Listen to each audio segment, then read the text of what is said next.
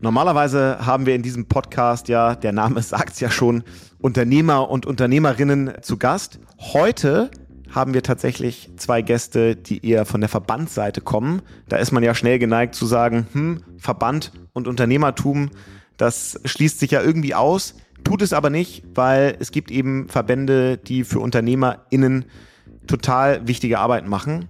Und zwar mit einem Fokus auf E-Commerce. Der Verband dahinter ist der BEVH. Davon haben wir heute Daniela Bleimeyer und Aline Mulik eingeladen.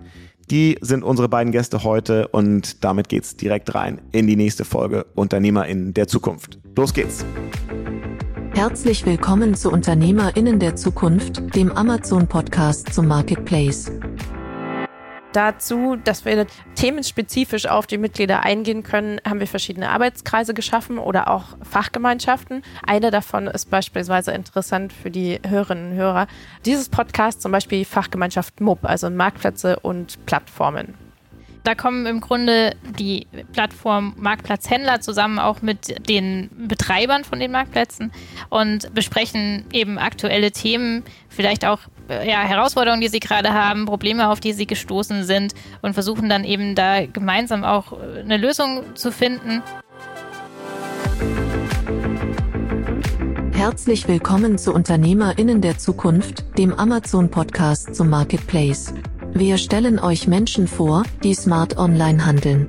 Clevere Marketplace-Profis und erfahrene E-Commerce-Experten berichten offen von ihren Erfolgen und Fails.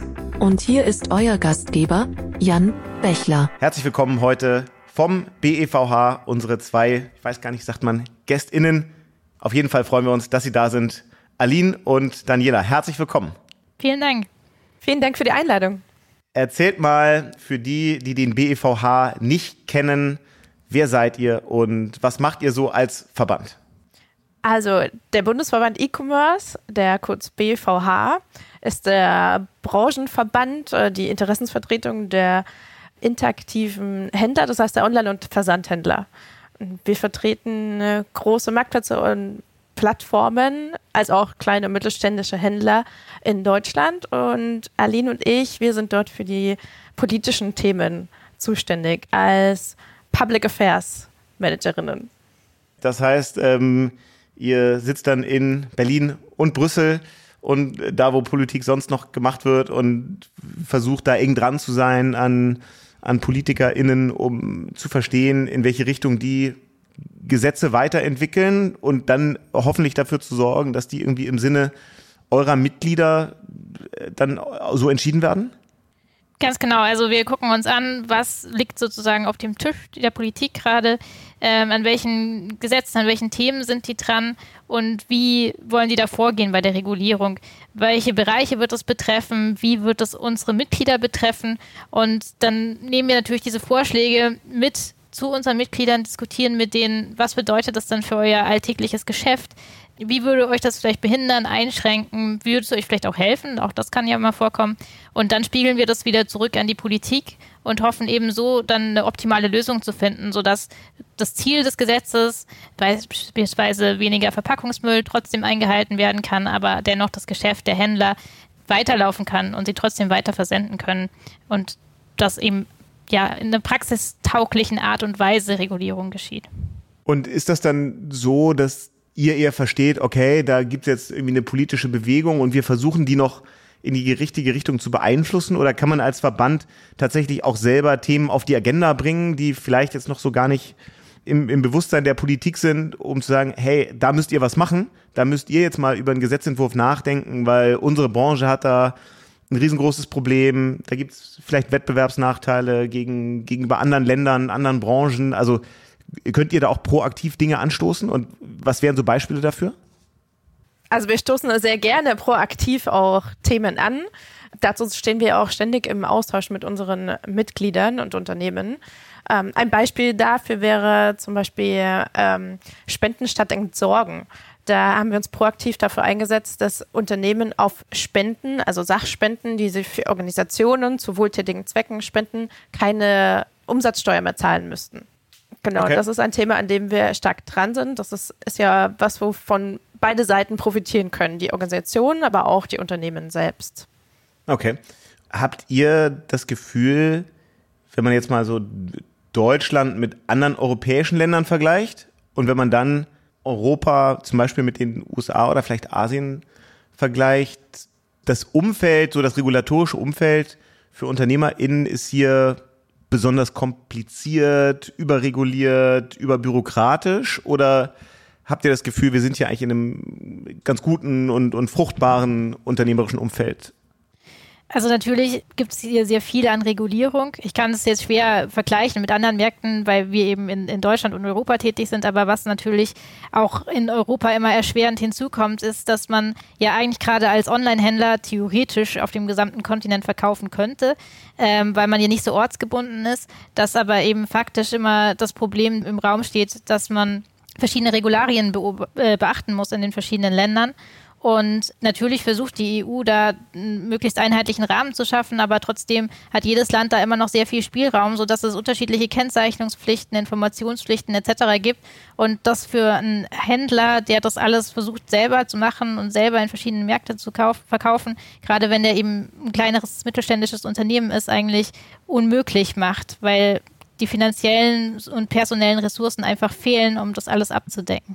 Wer sind denn eure Mitglieder, für die ihr äh, am Ende euch dann einsetzt. Ähm, also im Vorgespräch, äh, Daniela, hast du schon gesagt, von A bis Z, also in der in der E-Commerce-Welt von vielleicht von Amazon bis Zalando, ähm, alles dabei, aber dazwischen ist ja relativ viel Platz. Also sind das dann tatsächlich die großen ähm, Shops, die großen Händler, die großen Plattformen oder habt ihr auch vielleicht Fachgruppen oder Mitglieder, die jetzt eher so die, die typischen Gäste oder auch Hörer und Hörerinnen aus diesem Podcast sind, die jetzt vielleicht kleinere oder mittelgroße Verkaufspartner und Verkaufspartnerinnen auf Marktplätzen sind? Also wir vertreten rund 80 Prozent des gesamten Umsatzes im Einzelhandel, also online und offline. Das heißt, da ist alles dabei. Äh, die großen und die kleinen, auch viele Händler, die auf den Marktplätzen dann handeln. Und dazu, dass wir natürlich themenspezifisch auf die Mitglieder eingehen können, haben wir verschiedene Arbeitskreise geschaffen oder auch Fachgemeinschaften. Eine davon ist beispielsweise interessant für die Hörerinnen und Hörer. Äh, dieses Podcast zum Beispiel Fachgemeinschaft MUB, also Marktplätze und Plattformen. Okay, erzählt mal, was die so macht oder was so, was so deren Tätigkeitsschwerpunkt ist. Genau, also da kommen im Grunde die Plattform Marktplatzhändler zusammen auch mit ähm, den Betreibern von den Marktplätzen und ähm, besprechen eben aktuelle Themen, vielleicht auch äh, ja, Herausforderungen, die sie gerade haben, Probleme, auf die sie gestoßen sind und versuchen dann eben da gemeinsam auch äh, eine Lösung zu finden und ähm, einfach auch ja, zu profitieren von dem Austausch und den Erfahrungen anderer, ähm, die die eben schon in den Bereichen gemacht haben. Also das ist auch nicht nur tatsächlich jetzt auf ähm, Amazon gemünzt, sondern das kann jeglicher Marktplatz oder Plattform sein, der eben auch im deutschen Markt vertreten ist. Ja, häufig ist es ja so und bei euch eben auch, dass, dass Verbände dann ja auch so die Aufgabe übernehmen, so ein bisschen ein Abbild der Branche zu dokumentieren mit Studien, mit Reports, ähm, mit jeder Menge an, an Statistiken, die so erhoben werden. Und ihr tut das auch, tut das ja auch regelmäßig. Eine Publikation, die jetzt hier, glaube ich, ähm, relativ frisch ist, ist der E-Commerce Atlas Deutschland. Erzählt mal so ein bisschen was dazu. Wie ist der erhoben worden? Was ist die Idee dahinter, bevor wir dann einsteigen, was der uns eigentlich sagt und was wir da so rauslesen können? Also die Idee war eigentlich eine Beobachtung, die wir festgestellt haben, und zwar, dass wir aufgrund einer großen Verbraucherstudie, die wir jedes Jahr durchführen, gesehen haben, im Osten und im Westen, in Stadt und Land, wird eigentlich ziemlich ähnlich eingekauft online. Das heißt, die Leute konsumieren ähnliche Produkte, ungefähr gleich viel, also nicht besonders auffällig, diese Daten. Aber gleichzeitig haben wir dann die Vermutung angestellt, ist es denn dann bei den Händlern das Gleiche? Also gibt es genauso viele Händler in Ostdeutschland wie in Westdeutschland? Und anhand unserer Mitgliedsstruktur können wir ja dann schon ein bisschen reingucken, ist das denn tatsächlich so? Und dann haben wir festgestellt, nein. Aber das war ja erstmal eine Vermutung. Das heißt, wir wollten uns das genauer anschauen, woran liegt denn das, dass dort wie im Osten weniger Händler gibt und das natürlich wissenschaftlich belegen. Dazu haben wir dann eine Studie initiiert mit dem EB Research Institut der Uni Ringsburg und Amazon gemeinsam und haben den E-Commerce vermessen in Deutschland. Deshalb ist jetzt daraus ein Atlas entstanden. Und da ist dann rausgekommen, dass schon gravierende Unterschiede zwischen Ost und West bestehen. Das heißt, die Voraussetzungen sind nicht immer die gleiche. Konkreter würden wir jetzt nochmal darauf eingehen. Ja, erzählt mal, was sind so die konkreten Dinge, die ihr daraus äh, so gesehen habt? Ähm, also was ist, was ist ursächlich für diese Unterschiede? Also das hat verschiedene Ursachen tatsächlich, die man benennen kann, inwiefern sich eben Ost und West unterscheiden. Also natürlich gibt es auch ein bisschen geschichtlichen Hintergrund zu dem Ganzen. Denn viele ähm, große Unternehmen, gerade im Versandhandel, waren ja im Westdeutschland schon sehr etabliert und daraus haben sich ja dann auch Online-Shops zum Teil entwickelt. Was man aber sagen muss, ist, dass zum Zeitpunkt der Wende das ja auch so ein bisschen zusammenfällt mit dem Aufkommen des Internets, des Onlinehandels etc., eigentlich ja erstmal gleiche Ausgangsbedingungen äh, geschaffen haben und der Osten sogar ein bisschen ja, Vorsprung hatte vor dem Westen tatsächlich. Und das hat sich dann aber erst umgekehrt.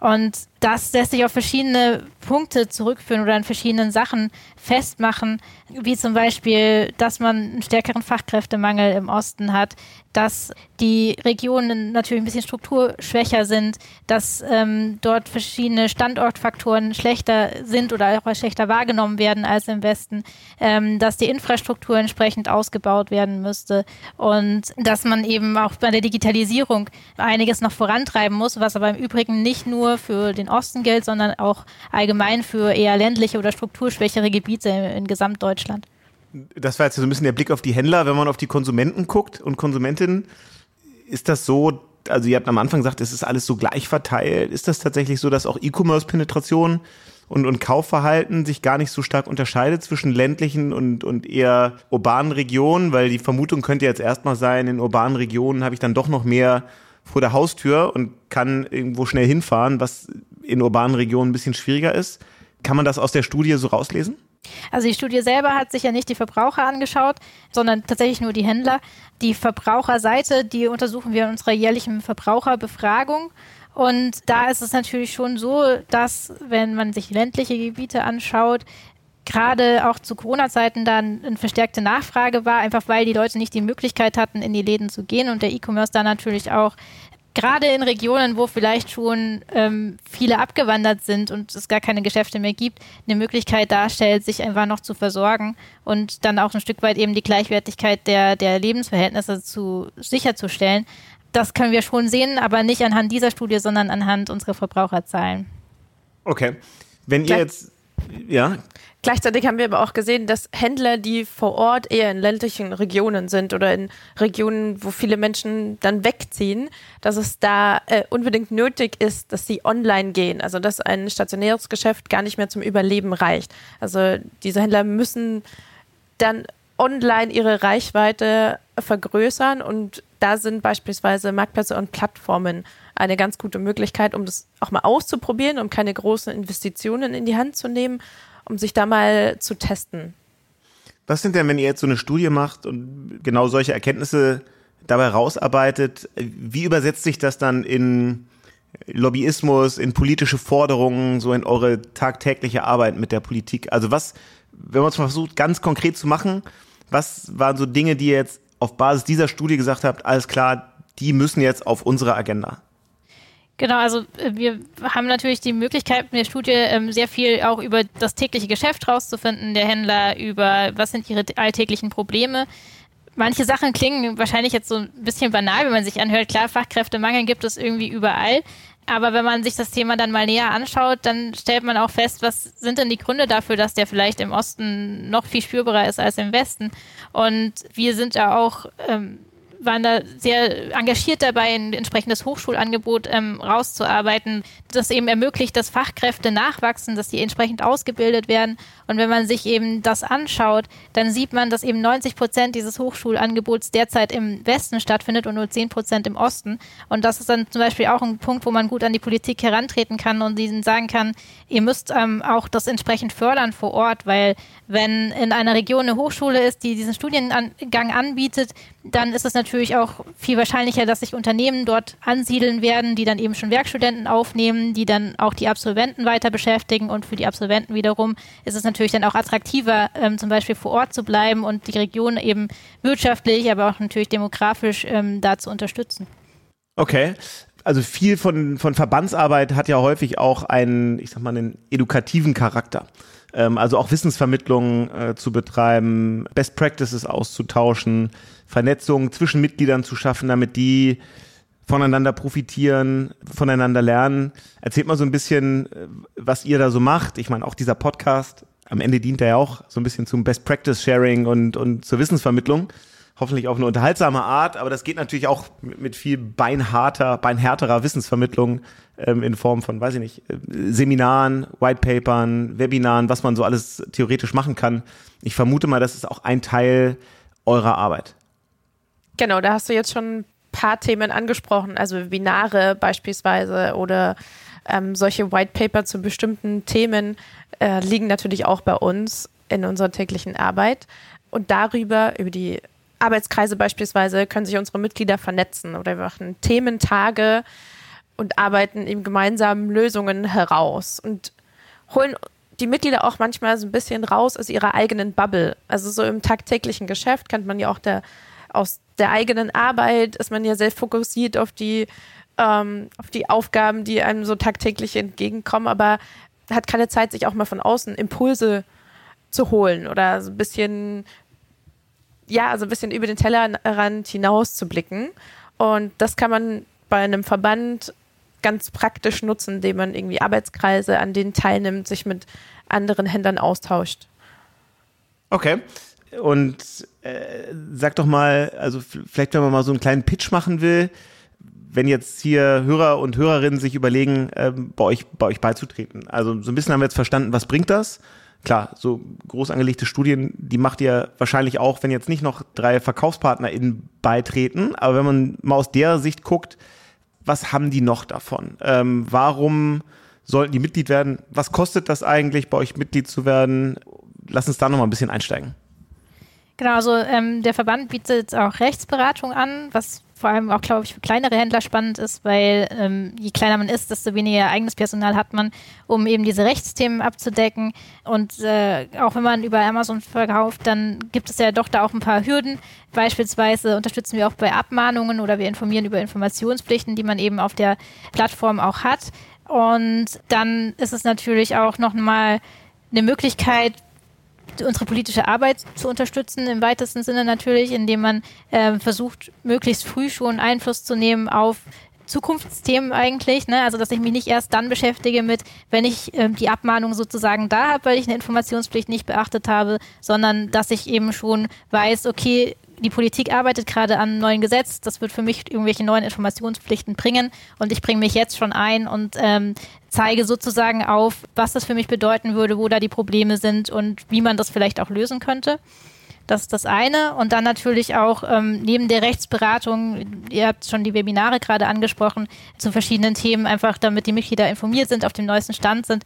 Weiß nicht, ein neues Gesetz ist in Kraft getreten. Dann laden wir einen Anwalt zum Beispiel ein, der ein bisschen berichtet, ähm, was das auf der rechtlichen Seite bedeutet. Vielleicht auch ein Unternehmen, was das schon umgesetzt hat, was Erfahrungen dazu teilen kann und fördern eben so ja den Austausch untereinander, aber natürlich auch, dass unsere Mitglieder up to date sind, einfach was äh, die Regulatorik angeht, was ihren Online-Auftritt ähm, angeht und dass sie da auch recht sicher sein können, dass sie da alles, soweit wir das natürlich ähm, auch beeinflussen können, richtig machen.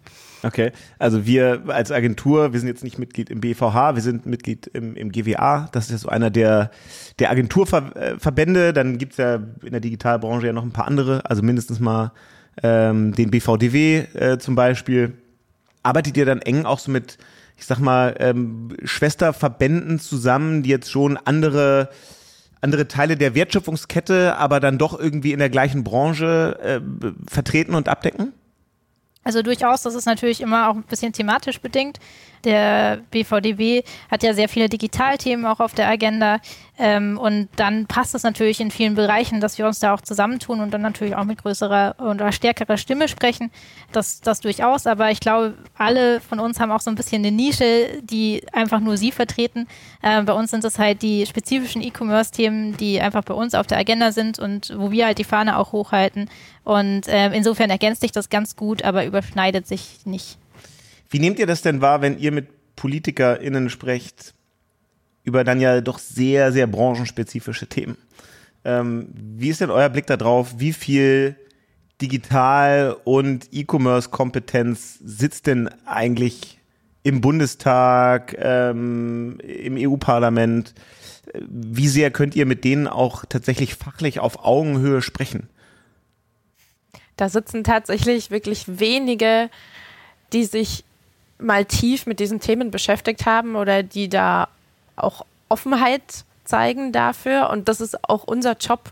Wir sind da ganz oft aufklärerisch unterwegs, um zu zeigen, wie relevant ist eigentlich unsere Branche. Dazu sind auch diese Studien super wichtig. Äh, wir haben da auch in einer anderen Studie mal aufgezeigt, welchen wirtschaftlichen Impact hat eigentlich unsere Branche auf Deutschland? Also wie viele Menschen arbeiten eigentlich schon im E-Commerce, um da zu zeigen, wir sind keine kleine Nische und wir sind auch nicht geprägt nur von Daten, Klicks und Algorithmen, sondern sind wirklich Menschen dahinter, die da ihren Lebensunterhalt damit verdienen.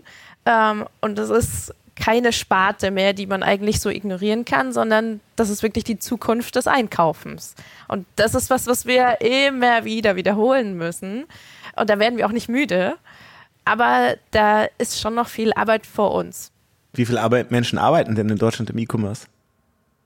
Wenn du es genau wissen willst, 1,26 Millionen Menschen. Also mehr als in Köln leben. Äh, dazu sind natürlich ähm, man kann manchmal nicht so genau trennen, arbeitet man direkt im E-Commerce oder ist es eine indirekte Beschäftigung in der Logistik. Aber die zusammengenommen ist dann schon ein ganz schöner Haufen. Ja, absolut. Aber wenn man jetzt nochmal drüber nachdenkt, also das ist ja tatsächlich, jetzt, äh, ist ja echt ein Problem, ähm, dass dann am Ende Menschen äh, darüber entscheiden, über, über Gesetze, die wenig, wenig Insights in, in diese Branche haben.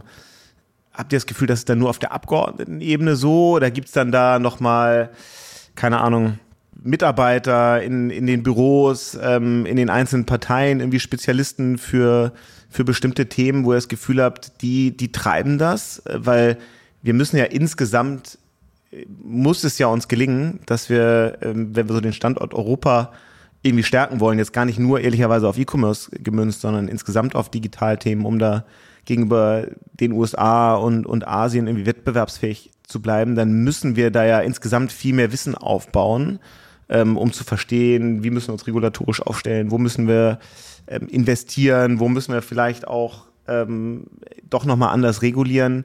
Also seid ihr da so ein bisschen politikpessimistisch oder habt ihr das Gefühl, dass das kann man schon noch dahin entwickeln?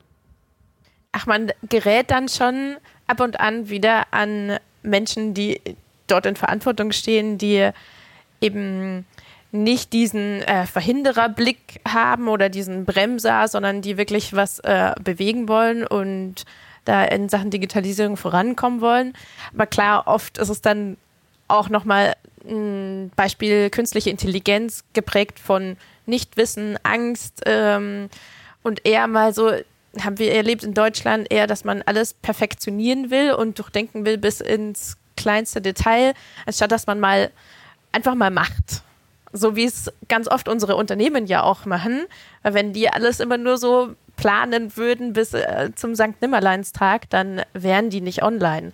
Und äh, das ist manchmal unser Wunsch an die Politik, dass man einfach mal vorangeht, auch mal ausprobiert. Und weil Daniela jetzt gerade Angst angesprochen hat, ähm, das ist tatsächlich auch, was uns in Bezug auf den E-Commerce häufig begegnet und äh, was ja auch so ein bisschen ein Mythos ist, der da draußen existiert, dass der E-Commerce schuld ist am Niedergang des stationären Handels ähm, und eben gar kein Bewusstsein dafür besteht, dass der E-Commerce ja auch gerade stationären Händlern helfen kann, ähm, weiterhin zu überleben, weil sie irgendwie viel mehr Geld plötzlich für die Miete aufbringen müssen, weil vielleicht viele Leute weggezogen sind aus dem Ort und sie ihre Kundschaft gar nicht mehr erreichen können, ähm, dass da eben diese Möglichkeiten, die dahinter stehen, auch nicht vollständig erkannt werden und eigentlich eher in die Richtung argumentiert wird, dass man den E-Commerce stärker reg regulieren sollte, dass man ähm, mehr das stationäre Geschäft fördern sollte. Das ist so ein Argument, was uns ganz häufig einfach begegnet und ähm, wo wir auch äh, immer wieder dagegen anargumentieren und ähm, auch ja aufzeigen wollen, einfach welche Möglichkeiten und Chancen da bestehen und wo wir auch gerne unsere Mitglieder natürlich in den Fokus stellen und positive Beispiele sozusagen nach außen tragen wollen. Lasst uns mal über ein paar aktuelle Themen sprechen, ähm, von denen ich mir jetzt so vorstelle, dass sie bei euch wahrscheinlich immer wieder irgendwie auf den Schreibtischen landen und äh, auch Dinge, die ich jetzt so vielleicht aus diesem Podcast wahrgenommen habe als ähm, Probleme, die die Gäste äh, in der Vergangenheit hatten oder als Themen, die wir hier mal zumindest mal diskutiert hatten. Das eine ähm, ist, dass wir schon ja von vielen Verkaufspartnern und Verkaufspartnerinnen immer wieder mal gehört haben, die äh, asiatischen Händler, die die Marktplätze äh, überschwemmen. Und da geht es jetzt ja gar nicht nur um Amazon, sondern auch andere, die dann hier verkaufen, ähm, wo nicht immer sichergestellt ist, dass sie vielleicht äh, alles so versteuern, wie es der äh, ordentliche deutsche Unternehmer oder Unternehmerin macht. Ist das ein Thema, das ihr seht, das aus eurer Sicht ein Problem ist? Also natürlich wird unfairer Wettbewerb wahrgenommen von unseren Mitgliedern. Und das ist natürlich auch ein Wunsch, dass wenn jetzt sei es die EU oder sei es Deutschland ähm, ein Gesetz einführt, dass es eben nicht nur für die Deutschen oder die EU-Händler gilt, sondern eben für alle, die dort handeln. Das ist ja meistens auch schon vom Gesetz her so vorgesehen. Das Problem liegt ja dann eher an der, an der Durchsetzung äh, oftmals, ne, weil nicht genug Personal beispielsweise beim Zoll vorhanden ist etc. Ähm, das sind dann eben äh, die Punkte, wo auch die Politik dann nochmal gefragt ist, eigentlich da nachzuhalten und auch ihre Gesetze durchsetzbar sozusagen zu machen, um da eben Level Playing Field zu schaffen zwischen den Händlern, die eben hier ansässig sind und denen, die anderswo ansässig sind. Ein Thema, bei dem ich mir vorstellen könnte, dass es da durchaus ja, vielleicht gemischte Interessen gibt, ist das Thema Retouren. Ich habe jetzt gestern gerade wieder eine, eine Statistik gesehen, dass Deutschland offensichtlich die höchste Retourenrate in Europa hat äh, im E-Commerce. Und ist ja nun, also unstrittig ist sicherlich, äh, dass das aus ökologischen Gründen schädlich ist und, und nicht wünschenswert. Und das ist natürlich ein hehres Ziel, wo man sagen müsste, alles klar, wir müssen das irgendwie in den Griff kriegen weil es einfach unserer Umwelt nicht gut tut. Auf der anderen Seite wird es ja von vielen äh, Händlern und wahrscheinlich auch äh, einigen eurer Mitglieder wahrgenommen als ein immer noch wichtiges Feature, als ein Vorteil des E-Commerce. Wie guckt ihr da drauf? Es gibt ja immer wieder die Frage, muss man Retouren kostenpflichtig machen? Muss man da irgendwie einen anderen Rahmen schaffen, um, um die, diese Mentalität von ich bestelle alles in vier Größen und schicke drei davon zurück ähm, um dem irgendwie entgegenzuwirken. Ist das bei euch ein Thema? Also Retouren sind definitiv ein Thema. Wir haben vorhin ja darüber gesprochen, dass wir eine sehr heterogene Mitgliedschaft haben, aber also Retouren haben halt alle gemein sozusagen. Und äh, wir sind dieses Thema sehr wissenschaftlich angegangen. Wir haben ein Retourenkompendium geschaffen und haben da ähm, Studien zusammengetragen aus sämtlichen Bereichen des Retourenthemas. Also wir haben uns aus der Händlerperspektive angeschaut, aus der Kundenperspektive, aus der Nachhaltigkeitsperspektive, aus der rechtlichen Perspektive. Also eigentlich alles, was man sich so vorstellen kann und ähm, äh, haben das veröffentlicht, haben mittlerweile sogar eine neue Auflage davon veröffentlicht und versucht eben so der Diskussion um Retouren ähm, ein bisschen ein wissenschaftliches Fundament zu geben, weil die ja doch immer sehr emotional geführt wird. Und in dem Retourenkompendium haben wir auch natürlich, weil wir auf die Händlerseite geschaut haben, aufgeführt, was kann denn der Händler eigentlich tun, um ähm, Retouren zu, zu minimieren. Es wird nicht möglich sein, sie komplett wegzureduzieren. Das ist einfach Bestandteil des Versandhandels. Das ist auch das Recht des Kunden, dass er retournieren darf. Das ist ja auch gesetzlich so vorgesehen. Und haben da eben versucht, den, den Händlern auch noch so ein paar Ideen, Schritte an die Hand zu geben, was denn da eben hilfreich sein könnte. Was die Kosten angeht, tatsächlich ist es so, dass es jedem Händler freigestellt ist, ob er die Kosten dem Kunden überträgt oder selbst übernimmt. Und das ist natürlich auch was, was jeder Händler selber für sich abwägen muss, ähm, wie er damit umgeht aber ihr habt nicht das Gefühl, Retouren sollten irgendwie bepreist werden, äh, um vielleicht doch noch mehr einen monetären Ansatz zu schaffen, da sich auch selber nochmal hinter zu, zu hinterfragen? Also weil die Forderung hört man ja nun häufig. Also tatsächlich aus äh, Compliance-Gründen muss ich leider, kann ich dazu leider nicht mehr sagen, als ich schon gesagt habe. Es ist jedem Händler freigestellt, ob er die Kosten dem Kunden überträgt oder nicht. Und dann muss eben jeder auch entscheiden, wie er mit dieser Freiheit sozusagen umgeht. Überträgt er sie dem Kunden oder deckt er sie eben selbst ab? Das hat alles Vor- und Nachteile und jeder muss leider selber diese Entscheidung für sich treffen. Mit dem Thema Retouren verbunden ist ja auch das Thema EU-Verpackungsverordnung. Das ist ja auch etwas, was einen Beitrag dazu haben kann, Retouren, vielleicht nicht die Anzahl der Retouren zu minimieren, aber zumindest dafür zu sorgen, dass weniger äh, nur zu einem Drittel gefüllte Pakete äh, durch die Gegend transportiert werden müssen. Ähm, erzählt mal ein bisschen, was, wie ihr da, wie ihr da drauf guckt. Genau, also die EU-Verpackungsverordnung wird gerade überarbeitet ähm, und hat eben das Ziel, Verpackungsabfälle zu reduzieren. Das ist auch ein positives Ziel, was wir auch unterstützen. Ähm, dabei geht die EU folgendermaßen vor, oder es gibt sozusagen zwei Hauptströme, die die Händler betreffen werden, die Online-Händler betreffen werden. Das eine ist, was du eben angesprochen hast, ähm, dass man eben verhindern möchte, dass äh, Pakete halb leer versendet werden. Und dafür hat sich die EU überlegt, dass sie eine Maximalvorgabe macht für den Leerraum, der im Paket enthalten sein darf. Die ist oder dieser Leerraum ist 40 Prozent, das ist jedenfalls der Vorschlag, aber auch das Füllmaterial, was in einem Paket enthalten ist, zählt beispielsweise als Leerraum. Ausnahme davon ist bis jetzt nur vorgesehen für den Versand in der Produktverpackung, also Ship in Your Own Container. Und das ist, wie gesagt, erstmal ja ein gutes Ziel, dass man eben da Verpackungsmüll vermeiden möchte. Aber es gibt halt so ein paar praktische Probleme. Wenn man jetzt nämlich pauschal eben mit den 40 Prozent ähm, da rangeht, dann äh, stellt man sehr schnell fest, dass es für einige Produkte oder einige Verpackungsformen eben nicht passt. Also die zweite Schiene tatsächlich, mit der die EU ähm, nämlich äh, Verpackungsmüll vermeiden möchte, ist auch die verbindliche Einführung von Mehrwegquoten. Und gerade in dem Bereich ist es ja so, dass schon einige Händler da vorangegangen sind mit positivem Beispiel, ähm, Mehrwegboxen ihre eigenen Systeme etabliert haben, die allerdings stark sind, tatsächlich also nicht in der Größe verstellbar sind und äh, somit diese 40 Prozent Leerraum nur schwer erfüllen können, je nachdem, wie groß natürlich das Produkt ist. Ähm, dann haben wir zerbrechliche Produkte, die einfach Füllmaterial auch brauchen. Und wenn natürlich Füllmaterial als Leerraum zählt, dann ist es schwierig.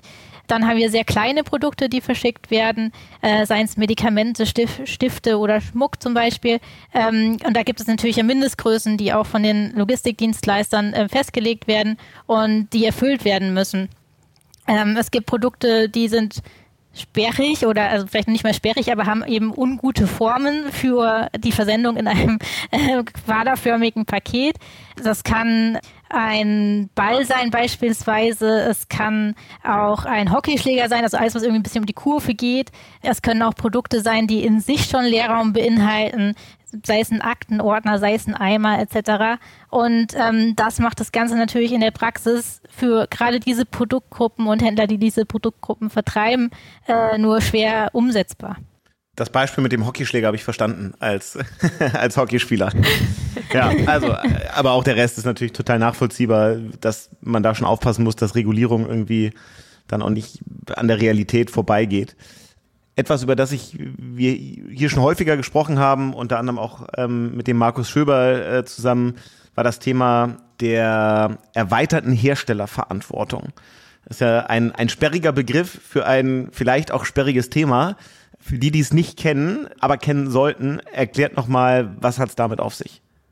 Also die erweiterte Herstellerverantwortung, das ist tatsächlich die Verantwortung, die ein Hersteller oder ein Händler für ein Produkt hat. Und die beginnt bei der Gestaltung des Produktes äh, bis zur Inverkehrbringung und zum, zur Zurücknahme oder auch dann der Entsorgung. Also einfach der Gedanke dahinter, dass dass man nicht wahllos Dinge auf den Markt bringt, uh, sondern dass Produkte sind und da auch jeder eine Verantwortung dafür trägt. Und aus dieser Verantwortung heraus resultieren sich natürlich auch Pflichten für die Händler oder Hersteller. Oftmals sind es Registrierungen, ähm, Dokumentationspflichten und oftmals sind wir da in einem sehr bürokratischen Bereich dann gelandet. Also das ist dann viel zu tun für die Händler und manchmal auch unpraktisch. Für größere sagen wir immer, ja, die werden das schon irgendwie hinbekommen. Aber wenn es immer mehr Pflichten und Registrierungsnachweise ergeben muss, dann, dann wird es für Kleine einfach nicht mehr handelbar, das Ganze. Da sind wir dahinter, um das irgendwie ein bisschen zu vereinfachen. Und dann natürlich auch noch der Punkt, den ich vorhin angesprochen hatte, wenn man eben EU-weit tätig sein möchte, dann hat man das Vergnügen, dass eigentlich jedes EU-Land sein eigenes System hat, das wiederum anders funktioniert, eine andere Behörde hat etc. Und ähm, dass es sehr aufwendig ist, also finanziell, zeitlich, personell aufwendig ist. Deswegen ist es uns eigentlich ein großes Anliegen, dass es ein einheitliches Register gibt, wo man praktisch für alle Länder diese Registrierungen vornehmen kann und ähm, dann eben ja viel einfacher auch den Binnenmarkt, den es ja eigentlich in der EU gibt, nutzen kann als Händler. Okay. Ähm, neben all diesen ja dann sehr politischen Themen, die für Händler und Händlerinnen ja jetzt nicht immer so freudvoll sind, weil sie irgendwie hakelig sind und einen so ein bisschen abhalten vom, von dem, was man ja eigentlich machen will, äh, Produkte verkaufen und versenden. Haben wir irgendein großes Thema vergessen, wo ihr sagt, das ist gerade wirklich top of the agenda? Damit sollten sich Händler und Händlerinnen äh, wirklich beschäftigen? Also, wenn wir jetzt nochmal über Marktplätze und Plattformen reden und die, die Anliegen, die die Händler in dem Bereich haben, da ist natürlich ein der Themen, gerade wie internationalisiere ich mich, mein Geschäft über Marktplätze und Plattformen. Ähm, dazu hatten wir auch gerade ein Webinar zum Thema USA, also wie vertreibe ich über Marktplätze und Plattformen am besten in die USA. Und da sind natürlich dann immer verschiedene Themen, die wichtig sind, natürlich je nach Markt unterschiedlich, aber ähm, vor allem auch, wie ähm, halte ich die verschiedenen rechtlichen Vorgaben ein, wo lagere ich am besten meine Ware, um möglichst schnell beim Kunden zu sein, was erwartet auch der Kunde von mir ähm, in Sachen äh, Liefergeschwindigkeit, aber vielleicht auch in Sachen äh, Produktverpackung, in Sachen äh, Marketing etc. Das sind äh, viele Themen, die gerade im Bereich Marktplätze und Plattformen bei uns aufschlagen. Und natürlich auch, wie schaffe ich es sozusagen als Händler mit der Vielzahl an Marktplätzen, die es mittlerweile gibt, umzugehen also ich probiere mich vielleicht auf verschiedenen Marktplätzen aus, möchte irgendwie rausfinden, wo läuft es denn am besten und muss ja aber dann aber auch das noch schaffen, dass ich diese, diese Vielfalt an Kanälen, die ich darüber habe, irgendwie steuere. Und das ist auch ein, ein sehr wichtiges Thema, mit dem sich gerade sehr viele beschäftigen. Und natürlich wollen die dabei dann auch noch schaffen, dass sie ja möglichst reibungsfrei die Ware sozusagen zum Kunden kriegen. Dann natürlich möglichst einen reibungsfreien Verkauf auch für sich selber natürlich haben, also auch auf der Händlerseite ähm, und da eben dann auch im Gespräch mit den ähm, Marktplatzanbietern mal versuchen, Probleme zu lösen, die es vielleicht gibt, auch technische Probleme, vielleicht sind da irgendwelche Bugs etc. Das ist natürlich auch noch ein wichtiger Punkt. Und was, glaube ich, auch viele Händler immer stärker merken, ist, dass auch die Hersteller immer öfter direkt vertreiben und da natürlich dann auch ja so eine gewisse Hierarchie entsteht, wo man eben schauen muss, dass die Gleichberechtigung zwischen beiden Anbietern sozusagen gewahrt bleibt. Das wollte ich gerade fragen, sind denn auch, auch Marken bzw. Hersteller auch Mitglied bei euch? Weil äh, entweder machen sie eigenes D2C-Geschäft über, über eigene Kanäle, dann sind sie auf einmal selber Versender. Und selbst wenn sie das nicht machen, haben sie ja auf jeden Fall ein Interesse daran, dass sich die Rahmenbedingungen für den E-Commerce insgesamt verbessern. Also sind die auch Mitglied im BEVH? Ähm, das gibt durchaus auch ähm, Hersteller, die bei uns Mitglied sind. Also für uns ist es jetzt nicht ausschlaggebend, dass es nur B2C ist. Das kann auch D2C sein, es kann auch B2B sein. Hauptsache es ist E-Commerce. Dann sind ähm, alle bei uns sozusagen willkommen. Wenn man bei euch Mitglied werden will, ähm, was ist der beste erste Schritt? Wo äh, gibt es mehr Infos? Ähm, auf unserer Webseite natürlich. Ich vermute ähm, bevh.de. Nein, .org. Aber fast. okay, alles klar. Also, mal gucken. Ähm, könnt mir vorstellen, dass die eine oder der andere nach diesem Podcast da mal vorbeischaut, äh, weil ich glaube, es ist schon tatsächlich, auch wenn es jetzt nicht immer die, die äh, super fancy Themen sind, mit denen ihr euch auseinandersetzt, es ist einfach wichtig, dass es das gibt. Das macht das Leben für alle, die in dieser Branche sind, äh, einfacher. Von daher, danke, dass ihr das macht. Äh, seht zu, dass ihr da der Politik noch mehr E-Commerce und Digital-Know-how äh, einimpft. Das kann auf jeden Fall nicht schaden. Wir fragen auch euch natürlich zum Abschluss das, was wir alle Gäste immer fragen wie, wie gut seid ihr denn selber äh, im E-Commerce aktiv äh, als Käuferinnen? Also ähm, wie viel Bestellungen tätigt ihr so im Jahr? Also ich muss sagen, es ist ein Wunder, dass es nicht in der Zeit, in der wir jetzt aufgenommen haben, draußen geklingelt hat und ein Paket vor der Tür ist. Okay, also, also fast jeden Tag. Ich bin schon in der richtigen Branche gelandet, genau. Okay, und Aline? Also bei mir ist es tatsächlich ein bisschen weniger häufig, muss ich zugeben, aber ähm, das liegt, glaube ich, daran, dass ich generell eher weniger konsumiere, weil wenn ich was kaufe, dann kaufe ich es doch auch online und ähm, insofern sind wir da, glaube ich, in ganz guter Gesellschaft beim WVH. Alles klar. Danke euch, äh, dass ihr dabei gewesen seid. Viel Erfolg bei den ganzen Themen, die ihr da so vor euch habt. Und ähm, wenn ihr Lust habt auf mehr Podcasts dieser Art, dann abonniert uns überall da, wo es Podcasts gibt. Und alle Folgen findet ihr natürlich auch unter amazon.de slash podcast. In diesem Sinne, vielen Dank an Daniela und Aline. Dankeschön. Vielen Dank. Ciao, ciao. Tschüss. Tschüss.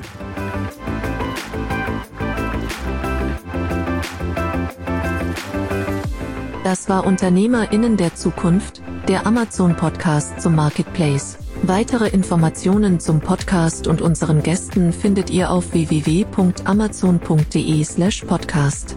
Bis zum nächsten Mal.